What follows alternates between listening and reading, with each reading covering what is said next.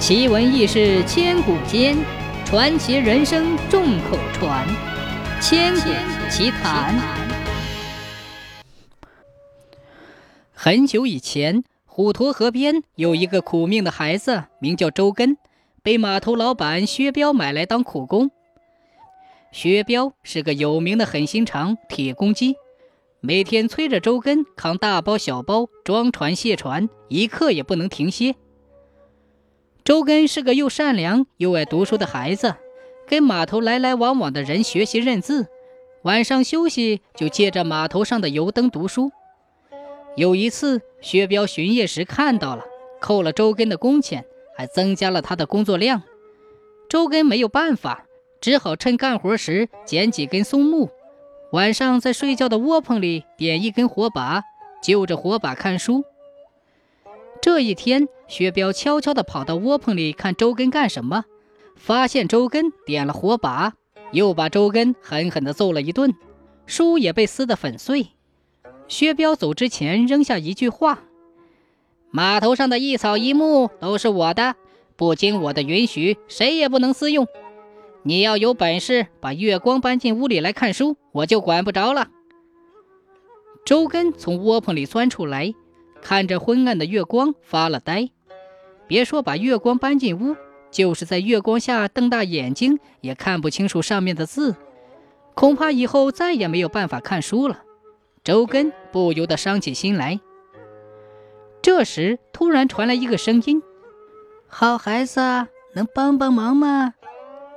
周根扭头看见一个白发苍苍的老婆婆，她正在月光下拿着个木瓢，往小木桶里舀什么。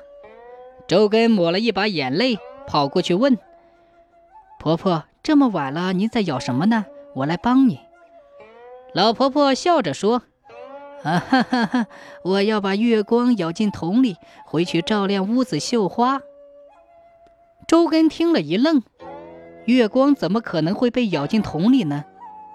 老婆婆拿过木瓢说：“别人的桶不行，我的桶可以，你试试。”周根接过木瓢，在月光下轻轻划一下，木瓢里顿时亮晶晶的。他凑到木桶前一转手腕，月光就像清水一样流进了木桶。周根不禁心驰神往，如果自己有这样一个可以收集月光的木桶，那该多好啊！老婆婆看出了周根的心思，拍着他的肩膀说：“你喜欢读书，这只桶就借给你了。”周根不忍夺人所爱，转身要说什么，老婆婆已经消失在夜色中了。周根看木桶里已经装满了月光，就将木桶提回了窝棚。他将书凑进了桶口，看起来还是有点费劲。他就用木瓢舀了一些月光，往空中一扬，月光飞了出去，落在了棚顶上。窝棚里顿时有了亮光。周根明白了。他一下一下将月光舀出来，洒在每个角落，窝棚里越来越亮，最后竟然跟白天差不多了。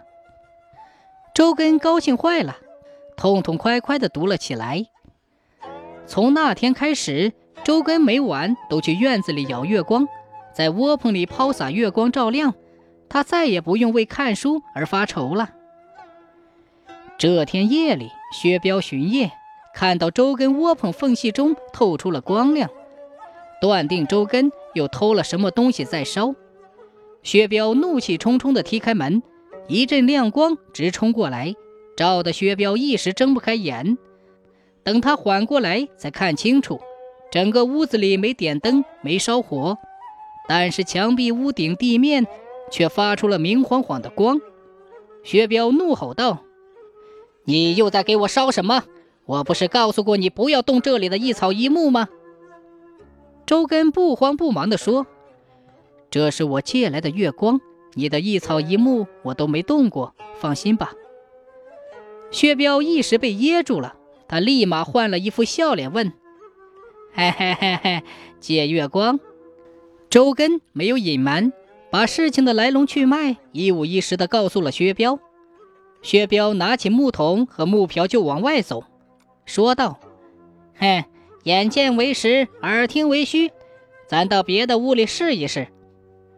周根跟着薛彪到了另一间黑屋子，周根说了方法，薛彪摇起月光，乱泼一气，黑屋子里顿时亮如白昼。薛彪不禁大喜，对周根说：“哎呀，哈哈哈，这个木桶就归我了。这以后啊，我允许你点松木照明，怎么样？”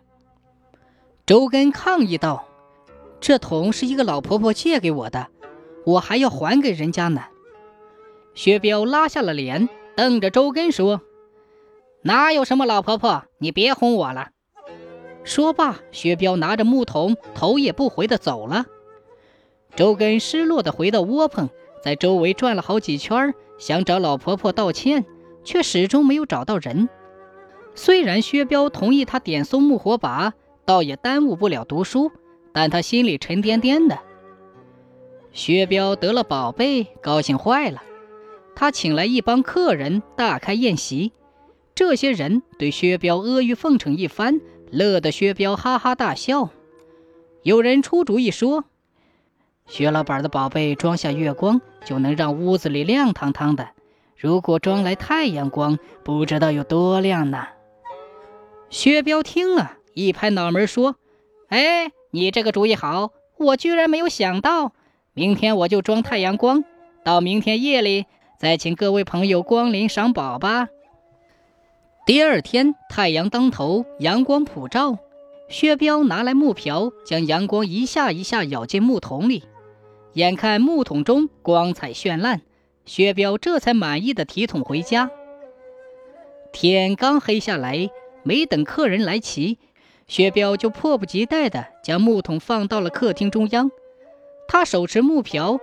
指着木瓢里红彤彤的阳光说：“现在就请大家看看我这无价之宝的厉害！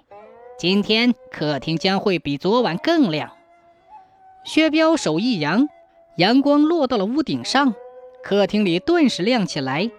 在大家的赞叹声中，薛彪左一瓢，右一瓢地泼洒起来。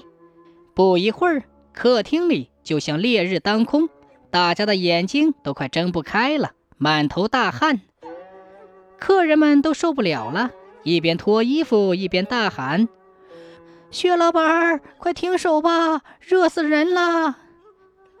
薛彪只洒了半桶阳光，意犹未尽，但自己也热得受不了了，只好停手，对家丁说：“快把窗户打开，透透风，等阳光散去些就好了。”没等窗户打开，薛彪就闻到了一股烧焦味儿，他吃了一惊。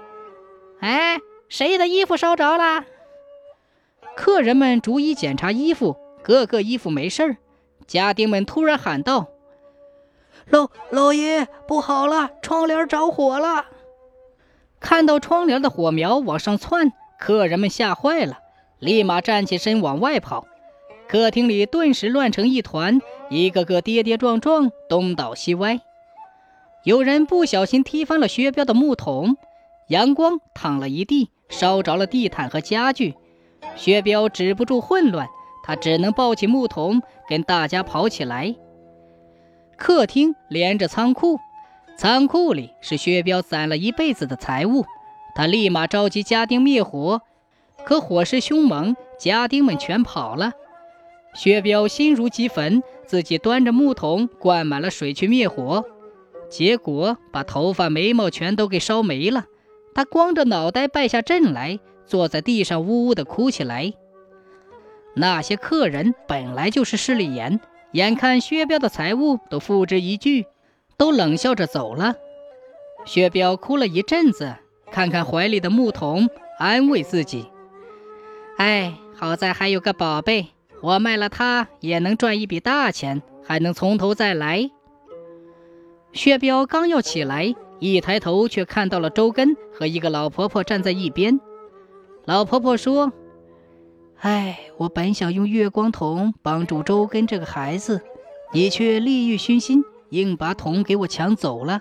用来装月光也就算了，还敢用来装太阳光，烧了自己的房子和财物，那是咎由自取，怨不得别人。现在把木桶还给我吧。”薛彪紧紧地抱着木桶不撒手，这是我的，谁也别想拿走。老婆婆叹了口气说：“哎，你愿意留就留着吧。装了阳光，刚才又灌了水，这桶已经废了。”薛彪不信，立马去咬月光，果然再也咬不起来了。薛彪绝望的大喊一声，瘫倒在地。周根呢，在老婆婆的帮助下获得了自由，从此全身心地投入到读书中。后来考中了进士。